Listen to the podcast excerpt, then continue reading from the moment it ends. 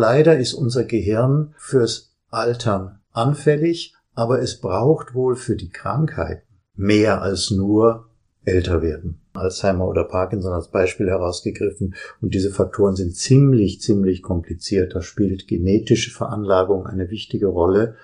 Und da spielen auch Umweltfaktoren und Umweltbelastungen eine Rolle.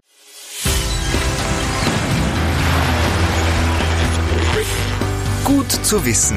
Der Erklärpodcast der Tiroler Tageszeitung. Hallo und herzlich willkommen zu einer neuen Folge unseres Gut zu wissen Podcasts. Ich bin Renate Bergtold und mache mich heute schlau über Alterungsprozesse in unserem Gehirn. Genauer über Krankheiten wie Parkinson und Alzheimer, die überwiegend im Alter auftreten. Mein heutiger Gesprächsgast, der Tiroler Parkinson-Experte Dr. Werner Böwe, hat sich die letzten Jahrzehnte aktiv mit dem Thema auseinandergesetzt. Er erklärt mir, wie solche neurodegenerativen Krankheiten entstehen können, welche überraschenden Symptome schon Jahre vor dem Ausbruch darauf hinweisen können, warum es nicht das Schlechteste ist, wenn man schon in frühen Jahren von der Diagnose erfährt und wo die Forschung derzeit steht und in Zukunft vielleicht stehen wird. Wird es irgendwann möglich sein, Parkinson schon vor dem Entstehen mit Medikamenten oder anderen Therapien auszubremsen oder vielleicht sogar ganz auszulöschen? Das und mehr erfahrt ihr, wenn ihr jetzt dran bleibt. Vorher gibt es aber wie gewohnt fünf Fakten zum Thema, die gut zu wissen sind. Bei einer Parkinson-Erkrankung sterben die Gehirnzellen, die für die Bewegung zuständig sind, nach und nach ab. Die Bewegungsfähigkeit wird zunehmend eingeschränkt. Bewegungen werden langsamer und das Greifen fällt schwerer. Vor allem in Ruhe zittern Hände und Füße. Im Gegensatz zur Alzheimer-Krankheit, bei der vor allem das Kurz- und Langzeitgedächtnis gestört sind, betrifft die Parkinson-Demenz vor allem die Aufmerksamkeit und die Geschwindigkeit von Denkprozessen. Auch die Lernfähigkeit selbst bleibt erhalten. Allerdings sind erlernte Inhalte nur mit Verzögerung abrufbar. Das Risiko an Parkinson zu erkranken steigt grundsätzlich mit zunehmendem Lebensalter an. Weitere Risikofaktoren sind Gendefekte innerhalb der Familie, Grunderkrankungen des Nervensystems, Unfälle, Medikamente und Drogenmissbrauch, langjährige Arbeit mit Pestiziden und anderen schädlichen Substanzen sowie ein chronischer Dopaminmangel aufgrund anderer Erkrankungen. Frühe Anzeichen der Parkinson-Krankheit sind beispielsweise Schmerzen in einer Schulter und einseitige Verspannungen, die zumeist den oberen Rücken betreffen. Im weiteren Verlauf zeigt sich eine einseitige Armsteifheit, der betroffene Arm schwingt beim Gehen nicht mehr mit. Lange bevor die eigentlichen Hauptsymptome auftreten, kann sich Parkinson durch andere Symptome früh zeigen. Bis heute ist eine Heilung aller Demenzformen nicht möglich. Einige krankheitsbegleitenden Symptome können mit Medikamenten bestenfalls abgemildert oder hinausgezögert werden. Was sich daran aber dank Forschung und Entwicklung auch hier bei uns in Tirol vielleicht bald ändern könnte, das weiß mein heutiger Gesprächsgast Dr. Werner Böwe. Hallo und herzlich willkommen. Ich bin heute in der Klinik zu Gast beim Neurologen und Parkinson-Experten Dr. Werner Böwe. Hallo. Hallo, Frau Minister Bergtold. Freut mich, dass wir zusammensitzen. Ja, mich auch. Danke mhm. für die Bereitschaft. Wir sprechen heute über die Erkrankung Parkinson oder generell auch altersbedingte neurologische Erkrankungen. Aber zunächst möchte ich Sie fragen, wie ist es überhaupt gekommen, dass Sie sich für das Thema Parkinson so brennen? Sie gelten ja im europäischen Raum, muss man schon sagen, als einer der Experten. Wie ist es gekommen, dass Sie diese Parkinson-Schiene für sich entdeckt haben? Das ist wie oft im Leben fast ein Zufall gewesen. Ich war junger Arzt in der neurologischen Klinik, frisch promoviert sozusagen aus dem Studium und hatte eine Gastarztstelle und dann sagte jener Chef zu mir, Pöwe, Sie gehen jetzt mal in die Parkinson-Ambulanz. Der Oberarzt, der braucht Verstärkung. Und das tut man dann halt. Und ich hatte überhaupt keine Ahnung. Ich war ein frisch gebackener Auszubildender und habe dann plötzlich vor mir Parkinson-Patienten gehabt. Und dann ist man in dieses Wasser geworfen und habe mich natürlich dann vertieft da hinein und es hat mich fasziniert, diese Erkrankung mit ihren verschiedenen Facetten. Und so blieb es mein ganzes Berufsleben lang. Ich habe natürlich als Direktor der Neurologie hier in dieser Zeit, waren fast 25 Jahre, mich um vieles gekümmert in der Neurologie, aber Parkinson und die verwandten Bewegungsstörungen waren immer mein besonderes Interesse in der Neurologie. Aber wenn Sie fragen, wie komme ich dazu, es war fast dieser Zufall. Über diese neurodegenerativen Krankheiten sprechen wir im Anschluss noch. Das passiert ja sehr oft erst im Alter. Viele dieser Krankheiten nicht nur, aber auch treten mhm. dann vor allem im Alter auf. Aber warum altern wir eigentlich? Gibt es da eine wissenschaftliche Erklärung in der Neurologie, warum das Gehirn abbaut? Das ist eine spannende und wichtige Frage. Das Gehirn, ich sage es immer zu meinen Patienten, das Gehirn verhält sich auch nicht grundsätzlich anders als die anderen Organe unseres Körpers im Alter. Wir verlieren alle im Alter an Muskelmasse und an Muskelzellen. Unsere Haare werden grau, manchmal gehen sie auch aus.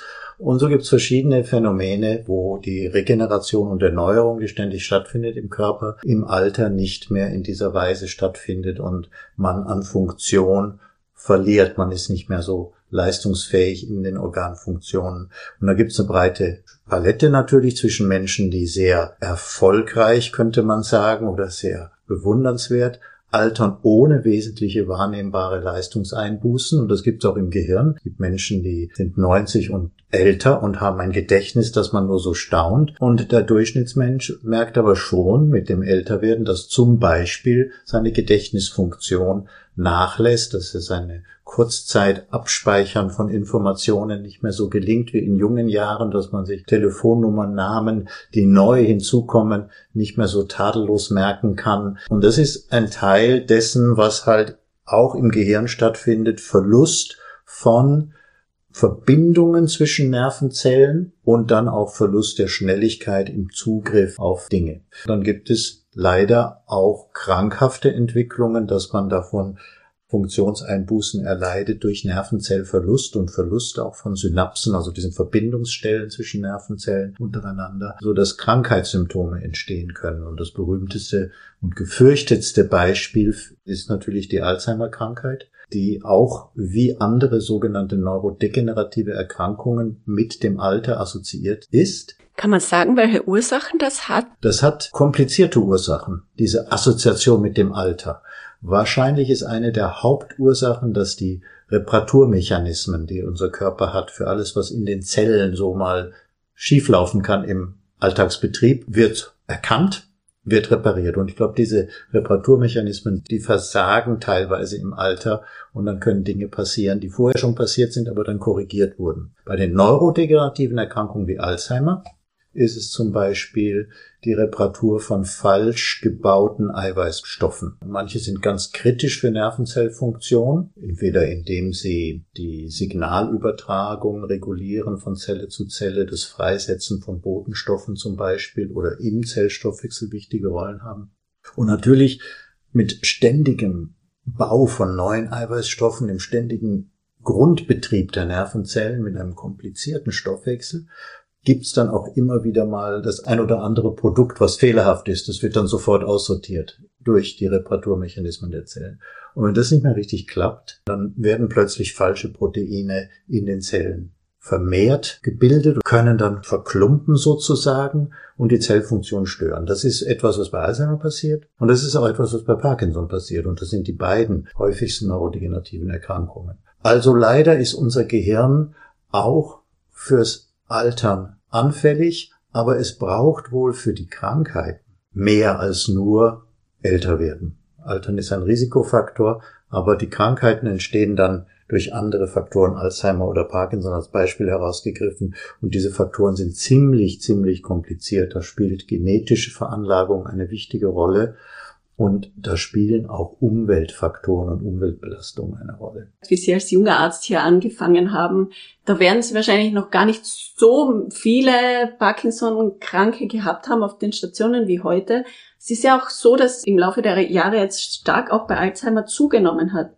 Kann man das auch schon begründen, warum das so ist? Da gibt's auch wahrscheinlich mehrere Gründe, die hineinspielen. Es ist richtig, was Sie sagen. Die Häufigkeit dieser Erkrankungen wie Alzheimer, wie Parkinson ist zunehmend. in Klammern gesagt, bei Alzheimer sieht es vielleicht so aus, dass diese Zunahme abflacht und das mag Gründe haben, die auch mit der vermehrten Bewusstseinsbildung zur Aufklärung, was man selber beitragen kann, um sein Gehirn und sein Gedächtnis fit zu halten, zusammenhängen mit dem Reduzieren von Risikofaktoren, die mit beitragen, die man selber steuern kann, wie zum Beispiel die ganze Vorbeugung gegenüber Schlaganfall, die wir machen, um die Durchblutung des Gehirns gesund zu halten. Blutdruck behandeln, Blutfetterhöhung behandeln, körperliche Aktivität beachten, geistiges Fit bleiben. All das scheint sich in den Industrienationen so ein bisschen auf die Alzheimer-Häufigkeit auszuwirken. Die wächst scheinbar bei Rezentenuntersuchungen nicht mehr so schnell wie in den Jahrzehnten davor. Die Parkinson-Krankheit ist immer noch ungebremst und ist die am schnellsten zunehmende neurodegenerative Erkrankung. Und weil Sie gefragt haben, wie kommt das?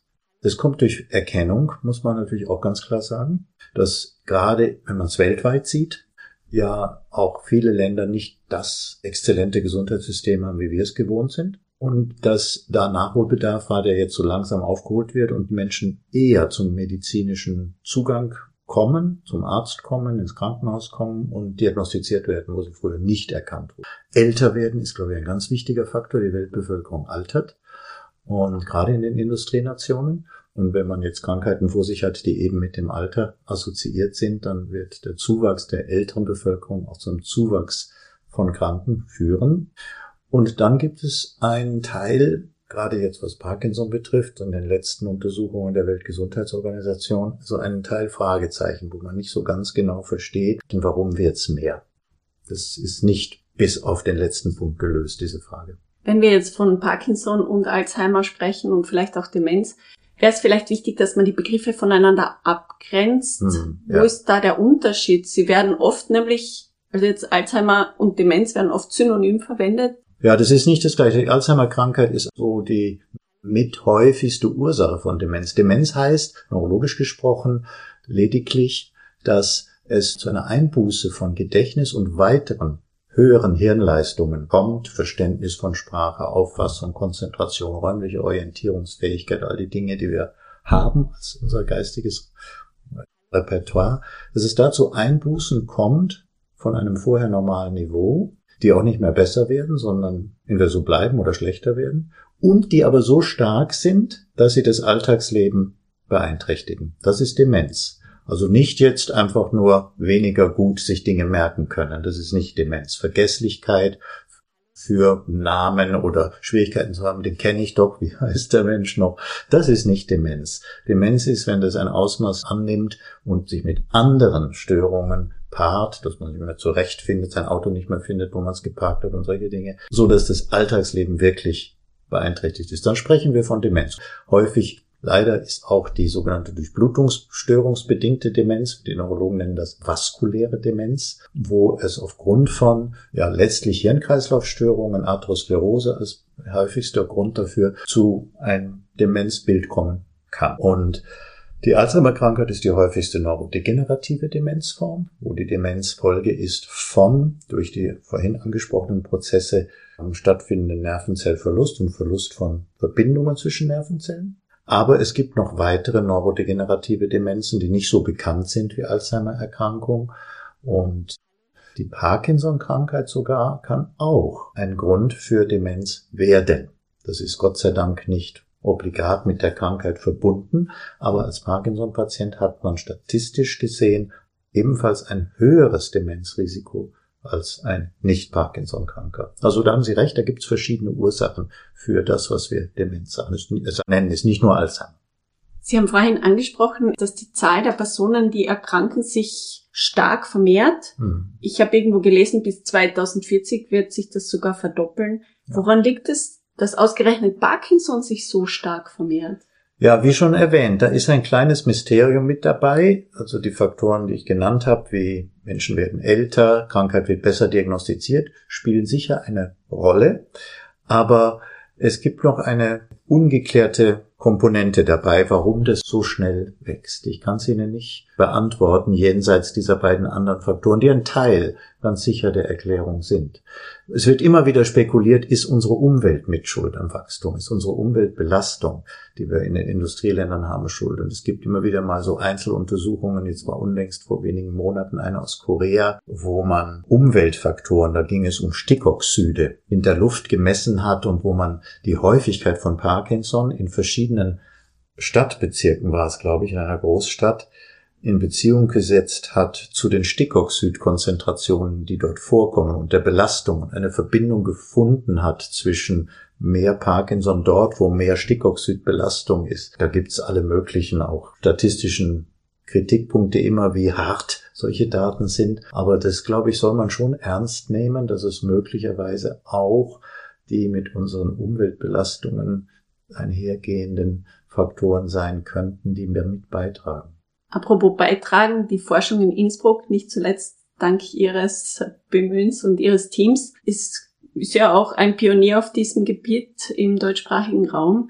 Wie sieht denn die Lage in Tirol dazu aus? Sie haben, glaube ich, auch eine Studie derzeit laufen, um eben dieses Screening noch zu verbessern. Jetzt, wenn ich zum, ein Wort zum Stichwort Screening sagen darf. Was wir ja gewohnt sind in der Medizin schon sehr lange, ist, dass wir versuchen, Krankheiten vorbeugend zu behandeln, also gar nicht erst entstehen zu lassen. Das betrifft die Krebserkrankungen ganz vordergründig, die ja an oberster Stelle unserer Todesursachenstatistiken immer noch stehen, versucht man ja mit Erfolg durch Früherkennungsprogramme und sogenannte Screening-Programme die Krebserkrankungen zu erkennen, bevor sie voll ausgebrochen sind. Und das ist klassisch für den Herzinfarkt, für die Vorbeugung von Herz-Kreislauf-Erkrankungen inklusive von Schlaganfall, dass man die Risiken erkennt, den Bluthochdruck oder den Nikotinkonsum oder das Übergewicht. Also so Dinge, die man korrigieren kann, Fettstoffwechselstörungen.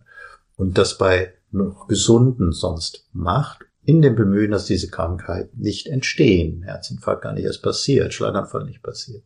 Das haben wir nie machen können und es war nie im Fokus bei den neurodegenerativen Erkrankungen. Wir haben immer darüber gesprochen und tun das noch. Wie können wir die behandeln? Und bei Parkinson ist es ja Gott sei Dank so, dass man diese Krankheit sehr gut behandeln kann, schon jahrzehntelang. Ist eine Dopaminmangelkrankheit, könnte man sagen, fehlt ein Botenstoff im Gehirn, der macht diese Symptome, Zittern, Bewegungshemmung, Steifigkeit, kann man mit Medikamenten sehr gut ersetzen, so dass viele Menschen mit Parkinson viele Jahre eigentlich normal weiter ihren Alltag, Alltagsleben führen können. Und dann gibt es natürlich trotzdem auch Probleme. Aber was jetzt passiert und extrem wichtig ist, und da kommt dieses Projekt, das Sie ansprechen, auch mit hinein, ist, dass man bei den neurodegenerativen Erkrankungen sich mehr und mehr konzentriert auf die Vorphase. Und da ist enorm viel gelernt worden, dass in den letzten, würde sagen, 10, 15 Jahren dass Parkinson wohl lange, lange bevor wir die Krankheit anhand der Symptome diagnostizieren können, schon sich abspielen. Lange davor. Das sagen zum Beispiel viele Menschen, die Parkinson bekommen, wenn man sie danach fragt, dass sie schon seit, sie denken können manche oder manche sagen seit 10, 20 Jahren, Geruchssinnstörungen haben, dass ihnen aufgefallen ist, dass sie nicht mehr so gut unterscheiden können, wenn Gerüche auf sie einwirken oder gar nicht wahrnehmen, womöglich. Ein Blumenduft oder Pizzaduft, wenn man, oh, Kaffeeduft, es nicht merken und dann bei Ehepaaren der eine Partner sagt, riechst du das denn nicht? Mach ich nix. Das die Patienten dann oft, ja, das habe ich schon lange. Und haben es aber auch nicht beachtet. Und da gibt es so eine Reihe von anderen Dingen, die man immer wieder hört vom Parkinson-Patienten, dass die schon lange bevor das erste Zittern oder die ersten Beschwerden da waren, aufgetreten sind. Und dann hat man umgekehrt Studien gemacht bei der gesunden Bevölkerung, weltweit viele Studien, wo man geschaut hat, wie ist es denn mit Menschen, die zum Beispiel Verstopfung haben, ist auch so eine Klage von Parkinson-Patienten. Haben die ein erhöhtes Risiko, Parkinson zu bekommen später? Antwort, ja. Gibt es einen Faktor zwei etwa, zweifach erhöht, rein statistisch, wenn man das sauber untersucht. Oder wie ist es bei schlecht riechen? Hat man da ein erhöhtes Risiko? Vielfach untersucht, kommt raus, ja, vierfach. Und da gibt es eine ganze Reihe von anderen so kleinen Dingen, die mit einem Parkinson-Risiko vermehrt ein Parkinson-Risiko einhergehen. Zum Beispiel, klingt jetzt paradox, Rauchen. Nichtraucher, in diesem Fall jetzt Nichtraucher, haben statistisch ein 1,3 bis 1,4-fach erhöhtes Parkinson-Risiko verglichen mit Rauchern. Sind wir in der Medizin nicht so gewohnt. Meistens ist Rauchen schlecht. Es ist, wenn man so will, nicht Rauchen schlecht. Und auch Gewohnheiten wie Kaffeegenuss, Koffeingenuss. Leute, die das nicht machen, gibt es ja. Wir Menschen trinken grundsätzlich keinen Kaffee, weil sie mögen. Die haben auch ein erhöhtes Parkinson-Risiko. Das ist auch nur klein, 1, etwas. Aber so gibt es eine Palette, was man alles so an Risikofaktoren für Parkinson gefunden hat. So, was heißt das? Das heißt, heute sind wir so weit, dass wir quasi ein Risikoniveau eines Menschen kalkulieren können für Parkinson und sagen können, jemand hat ein erhöhtes Parkinson-Risiko. Wir können nicht sagen, er wird's bekommen. Das ist natürlich extrem wichtig, weil wir wollen ja im Idealfall so eine Krankheit verhindern und eingreifen, wenn wir feststellen, aha, da ist ein Risikomensch. Wie kann man sich dieses Projekt jetzt konkret vorstellen? Wir haben schon in der Vergangenheit durch die Möglichkeit jetzt in der Innsbrucker Neurologie mit dem Schlaganfallteam uns in ein Projekt zu begeben, was dort schon lange lief zum Schlaganfallrisiko. Das war die berühmte Bruneck-Studie, die ist sehr viel schon in der medizinischen wissenschaftlichen Welt seit Jahrzehnten diskutiert worden, damals begonnen von dem jetzigen Chef der Neurologie, meinem Nachfolger Professor Kichel und dem damaligen Oberarzt Professor Willeit. Die haben vor allem Professor Willeit visionär eigentlich vor Jahrzehnten diese Bruneck-Studie aufgesetzt, wo eine Bevölkerungsstichprobe untersucht wird. In regelmäßigen Abständen alle fünf Jahre. Da ging es eben, wie gesagt, um Risikofaktoren für Schlaganfall. Und wir haben in der gleichen Bevölkerungsgruppe, Kohorte, dann vor Jahren begonnen, auch diese Parkinson-Risikofaktoren abzufragen und zu schauen, sind die wirklich aussagekräftig für eine zukünftige Entwicklung und konnten dann über diese fünf Jahresintervalle, wo wir beim Menschen bei einer Untersuchung sagen, man nennt es dann bei Baseline, also Basisdaten erheben konnten zum Zeitpunkt X hinsichtlich Rauchen, hinsichtlich Verstopfung, all das, was ich erwähnt habe, noch viel mehr, einen Risikoscore machen und konnten sie fünf Jahre später sehen und konnten sie zehn Jahre später sehen. Das ist passiert. Und da kam tatsächlich raus, die, die zum Zeitpunkt Null ein erhöhtes Risiko hatten an diesen Scores, haben wirklich nach fünf und zehn Jahren häufiger Parkinson gehabt, als die es nicht hatten. Also das ist nicht nur so theoretisch, sondern das funktioniert. Da stehen wir. Was wir im Moment machen, ist ein Projekt, das wir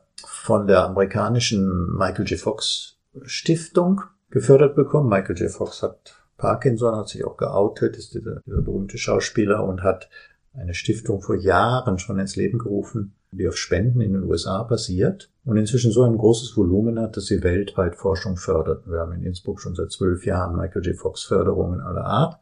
Und jetzt in diesem Projekt, das wir gemeinsam machen mit einer Klinik in Luxemburg, in Deutschland, in Kassel und in Spanien, in Barcelona, und das wir Healthy Brain Aging, also gesundes Gehirnalter nennen, wird mit einem Online-Fragebogen nach allen möglichen Dingen gefragt, die für Parkinson-Risiko eine gewisse Relevanz haben, so dass wir aus den Antworten der Teilnehmer dann solche Risikoscores erschließen können. Wir fragen auch nach am Anfang dieses Surveys, der dauert so an die zwischen 20 Minuten und wenn man ganz langsam ist, 40 Minuten oder man kann ihn auch mehrere Male machen. Man muss das nicht in einem Durchgang machen, wenn man da teilnimmt.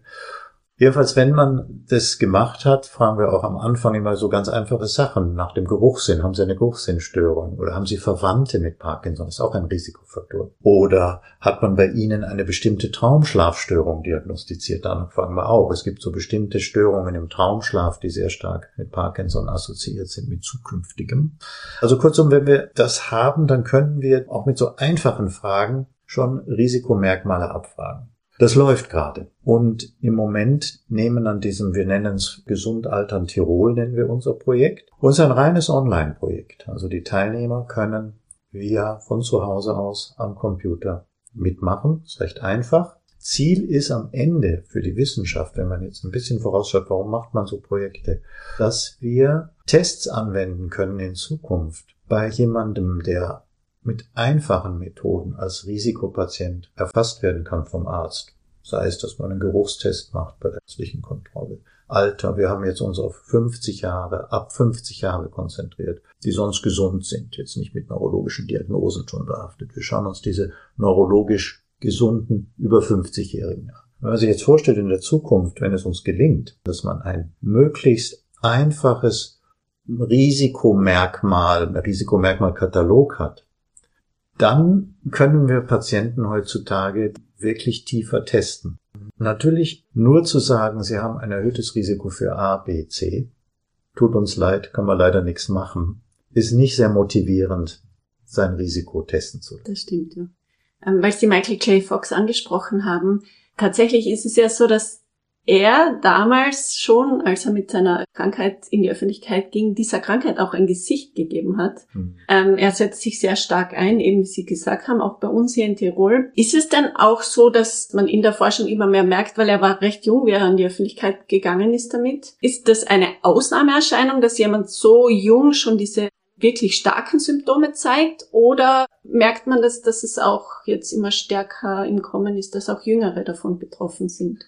Man kann sagen, so mindestens um die 10 Prozent der Parkinson-Patienten sind, wenn sie die Krankheit bekommen, jünger als 50. Wir denken, und wir haben ja das jetzt auch betont im Gespräch, wir denken daran, dass sehen die Parkinson-Krankheit als eine der neurodegenerativen Alterskrankheiten, stimmt ja auch im Sinne der immer häufiger werdenden Kurve. Wenn man bei den 50 bis 60-Jährigen schaut, ist Parkinson seltener, als wenn man bei den 60 bis 70-Jährigen schaut und bei den über 70-Jährigen werden es dann fast schon um die zwei Prozent, die Parkinson haben. Das ist schon alles noch wahr, aber das heißt trotzdem, dass man auch in jungen Jahren Parkinson bekommen kann. Und wir wissen heute, was wir früher nicht so wussten, in dieser Krankheit, die wir Parkinson nennen, da stecken recht viele verschiedene Varianten drin.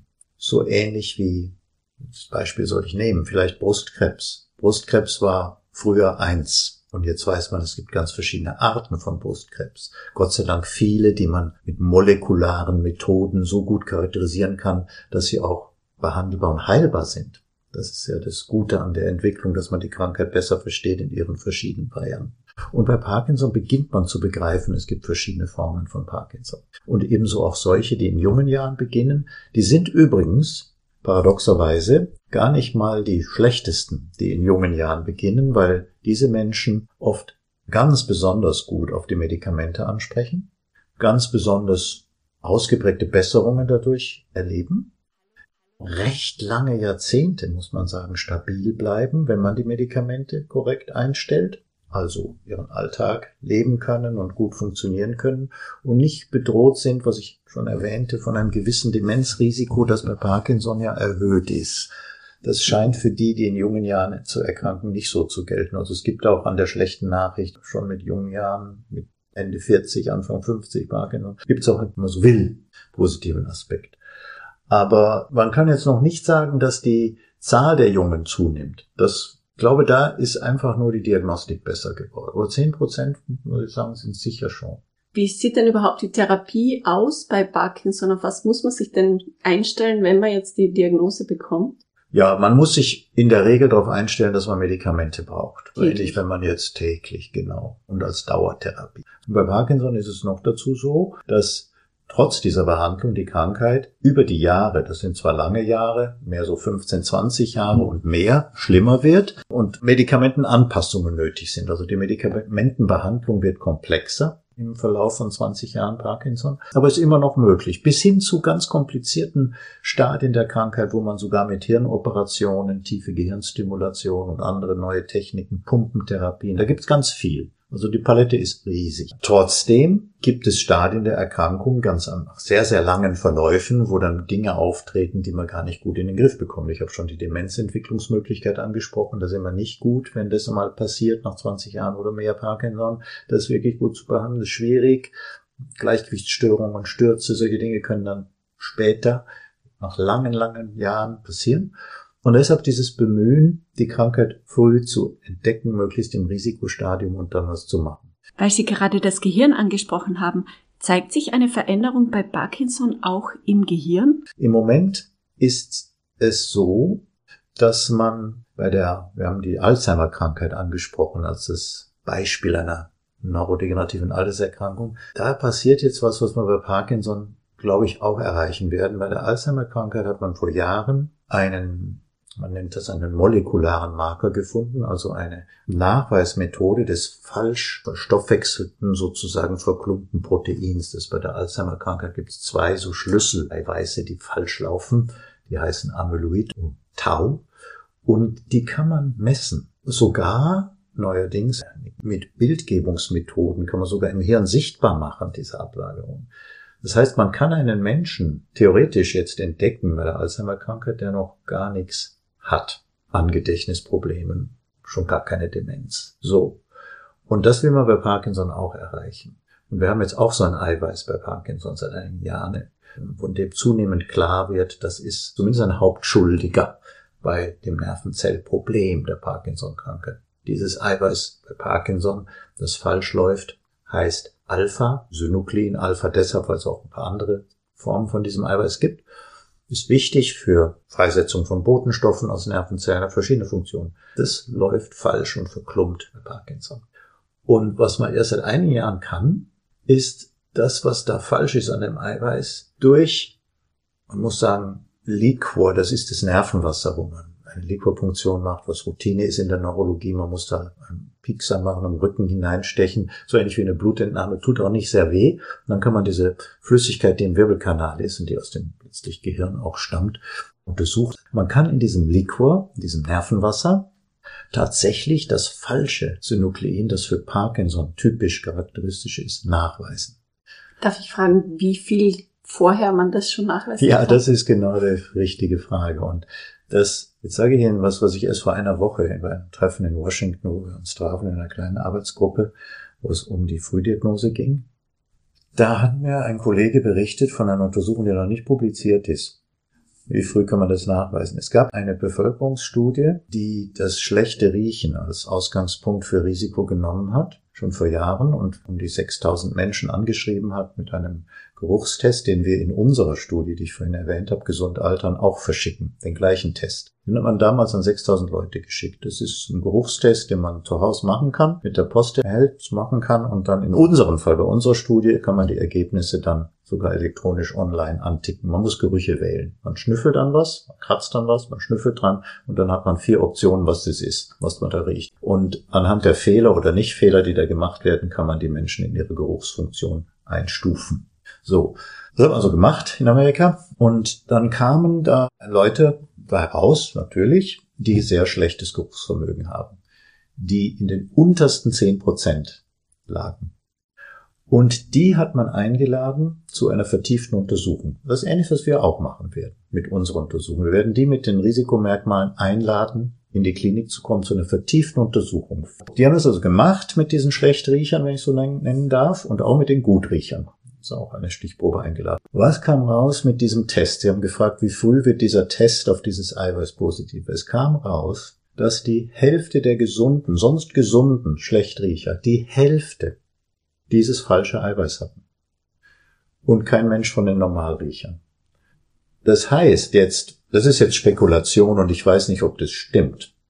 Aber man weiß, dass etwa 20 Prozent der Bevölkerung jenseits von 50 eine Geruchssinnstörung haben. Das weiß man aus verschiedensten Untersuchungen, dass wenn man alle die zusammennimmt, die da gemacht wurden mit Geruchstests aus verschiedensten Gründen, gar nichts mit Parkinson unbedingt zu tun, dann kam so raus, im Schnitt 20 Prozent sind beeinträchtigt.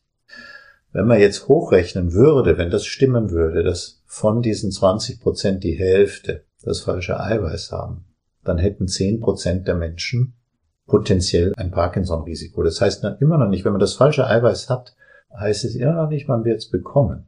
Aber man hat zumindest das Grundproblem, das zu Parkinson führt, stoffwechselmäßig in den Nervenzellen, ganz offensichtlich. Und da wird man natürlich, jetzt springe ich weit voraus in eine Art Utopie, zukünftiges, wenn meine Enkel dann Neurologen wären oder so, man würde dann tatsächlich beim Doktor den Geruchstest machen, das ist ganz einfach würde man unter eine bestimmte Schwelle fallen, würde man diesen Eiweißtest bekommen, der heute noch nicht in der Routine zur Verfügung steht, ein reines Forschungsinstrument, das wir gerade etablieren in Innsbruck auch, in unserem Labor, was gar nicht so einfach ist, schwieriger Test. Aber nehmen wir mal an, das wäre alles gelöst. Ich habe gestern eine Arbeit gelesen aus Japan, die das als Bluttest, die behaupten, sie können das im Blut nachweisen, man muss gar nicht mehr Nervenwasser. Nehmen wir mal an, das passiert. Dann macht man den Bluttest und dann findet man das Eiweiß und dann würde man so einem Menschen, bin jetzt in meiner Utopie, das Schutzmedikament X geben. Parkinson Protektivum. Und dann würde Parkinson entweder gar nicht mehr entstehen und vom Erdball verschwinden. Ich glaube nicht, dass das gelingt, das wäre vielleicht zu viel. Aber nehmen wir mal an, es würde gelingen, den Parkinson fünf Jahre oder zehn Jahre hinauszuschieben. Der kommt erst zehn Jahre später. Das wäre sensationell. Was glauben Sie, in welchem Zeitraum kann das geschehen? Also, ich glaube, der letzte Schritt ist das, was so schwer ist, zu vorauszusagen. Wird es uns gelingen, eine entsprechende Therapie zu finden? Es laufen Studien. Es ist aber sehr schwer für mich jetzt sicher zu sein für jeden Menschen, wird es wirklich gelingen, in den nächsten zehn Jahren da was zu haben. Was aber in den nächsten zehn Jahren, da möchte ich wetten, sicher gelingen wird, ist diese Eiweißtestung und diese Risikoerfassung so zu validieren, also wissenschaftlich so solide zu machen, dass man wirklich von der Forschung den Schritt in die Versorgung gehen kann. Man kann jetzt Menschen nicht einfach nur sagen, wie ich vorhin schon erwähnt habe, bitte kommen Sie zum Risikotest und Ihnen dann sagen, bitteschön. Natürlich, wenn man sagt, Ihr Risiko ist sehr, sehr gering, das kann man mit Gewinn für den Betroffenen dann mitteilen, aber zu sagen, Ihr Parkinson-Risiko ist hoch, aber wir können leider nichts machen, das geht nicht. Gibt es eigentlich etwas, was man selbst tun kann, um vielleicht sein Risiko auf einen Krankheitsausbruch zu minimieren? Man kann ja schon was machen. Also heute gibt es schon viele Menschen, die sich im Internet belesen über Parkinson-Risikofaktoren. Und ich habe immer wieder auch Patienten, die sich sehr, sehr gut informieren. Gesunde, die dann kommen und sagen, also meine Mutter hatte Parkinson. Und ich habe schon gemerkt, ich riech nicht richtig. Und meine Frau sagt, ist immer, das wäre ein Mann, meine Frau sagt, ich würde im Schlaf immer so um mich schlagen. Diese Traumschlafstörung, die so ein Parkinson-Risikofaktor ist, die ist eine, wo man die normale Muskellähmung des Traumschlafs nicht mehr hat, so dass man das, was man träumt, auch teilweise oder vollständig machen kann. Und das merken die Bettpartner. So, jetzt kommt so jemand, der hat das alles gelesen. Ja, was kann ich jetzt machen? Solchen Menschen kann man natürlich heute schon bestimmte Dinge sagen. Also man weiß zum Beispiel, dass regelmäßige körperliche Aktivität und Fitness das Parkinson-Risiko mindert. Da gibt es Untersuchungen. Menschen, die so Couchmuffel waren versus solche, die sportlich regelmäßig oder auch einfach nur körperlich aktiv waren, da ist das Parkinson-Risiko verschieden. Läuft gerade in Holland eine große Studie, ob man allein durch körperliche Aktivität Parkinson hinausschieben kann. Also man kann da was tun. Bei der Ernährung gibt es auch Hinweise, dass zum Beispiel mediterrane Diät Risikoreduktion hat. Das hat man bei Alzheimer schon länger gesehen. Also man kann jetzt schon Lebensstilmodifikation natürlich empfehlen, aber was wir wirklich wollen, das kann ich ja nicht verhehlen. Wir wollen natürlich Medikamente geben. Und das ist der schwierige Teil Ihrer Frage. Wann wird es die geben? Das weiß ich nicht. Und das ist ein bisschen Dilemma natürlich, was wir haben, dass unsere diagnostischen Risikoerkennungsfortschritte davon galoppieren, sehr weit sind und unsere Therapiemöglichkeiten im Sinne von verhindern, vorbeugen, verzögern noch nicht so da sind. Dann würde ich abschließend fragen, was muss denn jetzt noch passieren, damit eben dieses gesunde Altern in der Bevölkerung möglich wird in Zukunft, nahe Zukunft hoffentlich? Na, jetzt würde ich erstmal werben für alle, die zuhören und Interesse haben an diesem Projekt Gesund Altern Tirol. Das ist sehr einfach im Internet aufzurufen und sicher mal informieren und vielleicht teilnehmen. Wir haben jetzt um die, an die 2000 Teilnehmer, wir hätten gern noch mehr. Also da teilnehmen wäre toll, wenn wir noch mehr Menschen hätten, die das tun. Und beim gesund altern, glaube ich, wenn man das zum Schluss jetzt so sich vornimmt, was kann man selber heute beitragen, um Hirngesundheit im Alter optimal aufrechtzuerhalten? Ich glaube, alle Erkrankungen, die einen so betreffen können, wie Bluthochdruck, Blutfetterhöhung, Diabetes konsequent diagnostizieren, behandeln lassen, nicht den Kopf in den Sand stecken und, sondern wirklich gesunde Untersuchungen zu machen, dass man die Wehwehchen, die man im Alter so akkumulieren kann, dass die auch erkannt werden und behandelt werden. Und wenn man feststellt, seit der Pension nimmt man pausenlos zu und der Bauch wird immer dicker, dass man weiß, das geht nicht, das ist ein Gesundheitsrisiko und wird körperlich aktiv, man stellt seine Diät um, man lebt gesund und wenn man jetzt noch nicht aufgehört hat zu rauchen, dann hört man jetzt vielleicht wirklich auf zu rauchen, auch wenn ich jetzt mir von Parkinson ein bisschen dagegen rede. Der Punkt ist, die allgemeine körperliche Gesundheit fördern. Ich glaube, das ist auch das Beste, was man im Moment für die Hirngesundheit tun kann. Weil das fördert einen gesunden Hirnkreislauf und der ist ganz entscheidend. Die Nervenzellen brauchen eine gesunde Durchblutung. Und an anderen Dingen, die man mitbekommen hat, weil man genetisches Risiko hat, das wird man nicht ändern können, mit dem ist man auf die Welt gekommen. Aber man muss die Belastungsfaktoren, die auf dem genetischen Risiko einen, das System dann überfordern, die muss man reduzieren. Und da kann jeder für sich in seinem Leben so und seinem, seinem Gewissen forschen, wo er vielleicht noch nachstellen kann. Sehr gut, ein schöner Abschluss. Herzlichen Dank für die Expertise. Wir verlinken natürlich die Studie. Jeder Wer kann teilnehmen? Jeder über 50, der gesund ist, also neurologisch gesprochen, keine Erkrankungen hat, schon gar nicht Parkinson. Diese Menschen hätten wir gerne eingeladen. Sehr gut, ein wichtiger Beitrag für die Forschung. Herzlichen Dank, Herr Dr. Böwe. Vielen Dank. Gefällt euch unser Gut zu wissen Podcast? Dann teilt ihn, liked ihn oder bewertet ihn in eurer Podcast-App. Das war Gut zu wissen der Erklärpodcast der Tiroler Tageszeitung.